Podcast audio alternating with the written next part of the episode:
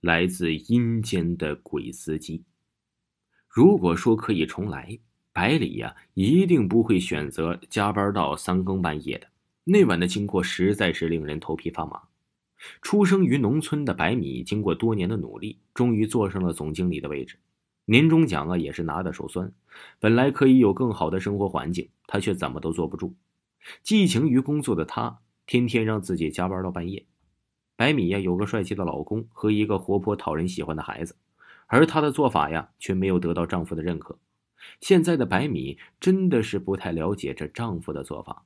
女人呢有事业又怎么了？难道女人结婚了就应该安心当个管家婆吗？她不甘心，在她看来，女人就算结婚后都得拥有着自己的事业，自己喜欢的东西自己买，不用去依靠着谁。夜幕已经降临，整个公司只有百米的办公室啊在亮着灯。为了给公司多争取一些，他觉得再怎么辛苦也是值得的。十二月的空气很冻，一阵风吹来，百米呀不由自主的起身把窗户关上。从窗户外望出去，城市在一阵喧哗中啊，又恢复了宁静。这百米的家离公司有些距离，大概有十公里左右的路程，所以每天早晨他都是早早的就起床了，把儿子送去了附近的幼儿园上学，自己呀又得匆匆忙忙的跑去赶公车。城市的车辆太多，买车呀并不是理智之选，所以他一直以这种方式上下班。他简单的把工作台上的文件收拾了一遍，就走了。站在街旁等公车的白米不停的来回跺脚。这天气实在是太冷了，看来以后啊还是得注意一下他下班的时间。等了好一会儿都不见有公车来，恍然间才想起公车跟地铁十一点都已经停止运行了，那自己要怎么回去？想喊老公来载自己回去，但是时间又那么晚了。她又不放心让老公把睡觉的孩子一个人留在家里。她回想起自己的丈夫曾经告诉自己，现在的科技很发达，用微信随便一叫就能叫来出租车。笨拙的打开了微信，尝试了一遍又一遍，终于看到有人呐抢单了。她提着的心才放松了下来。要是今天回不了家，丈夫又会说她了。在街头的另一个方向，一辆朝着自己驾驶过来的车头远光灯十分刺眼。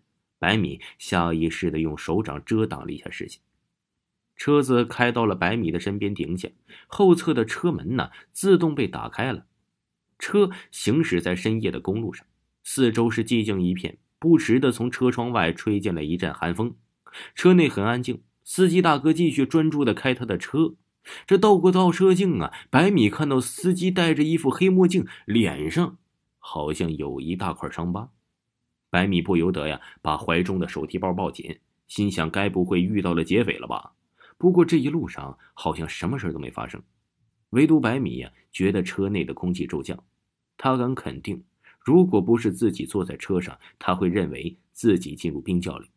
司机的车呀，开到了乱葬岗，停了一下，后车厢的门自动打开了，重新合上。起初，百米呀，以为是车子短路了才这样的，原来不是。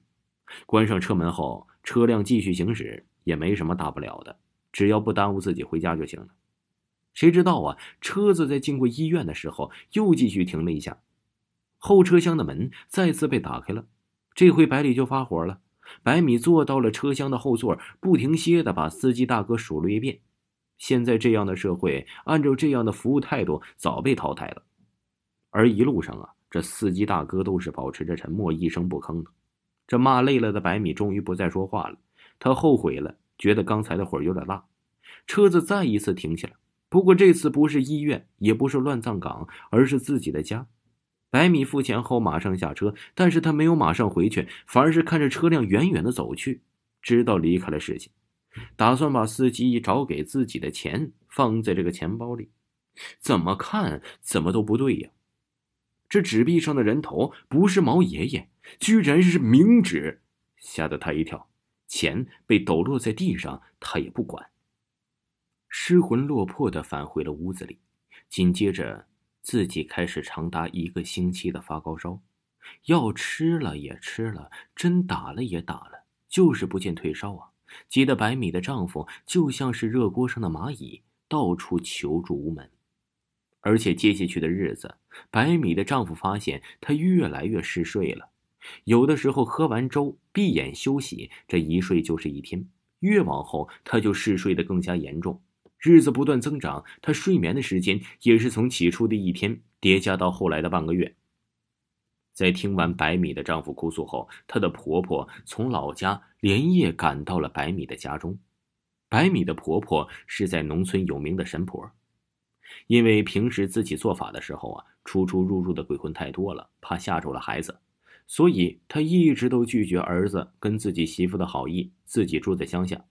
一进门呢，看到百里躺在屋里，就有一种很压抑的氛围。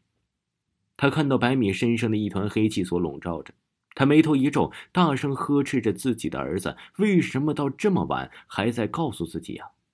假若晚上几天，他的媳妇就再也回不来了。”白米的婆婆不再多说，她拿来了一个盛着清水的碗，拿了一根针，在她的食指上轻轻一戳，滴了三滴血和一张黄符混在水中，让他喝下去一股。紧接着喊来白米的儿子，让他跪在地上，拿着筷子敲碗，一边喊着白米的全名，这样就可以把他的魂儿给喊回来。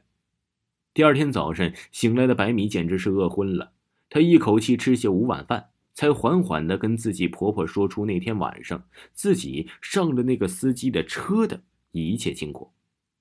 照白米的解释，她的婆婆肯定啊是遇上了不干净的东西，加上他的车辆在乱葬岗和医院停过，无疑证实了这白米婆婆的说法是来自阴间的鬼魂。虽然她没有恶意，但是来自阴间的车辆会直接把误上车的人类的三魂七魄直接带回阴曹地府的。经过了那一次的恐怖事件。白米呀，再也不敢加班到深夜了。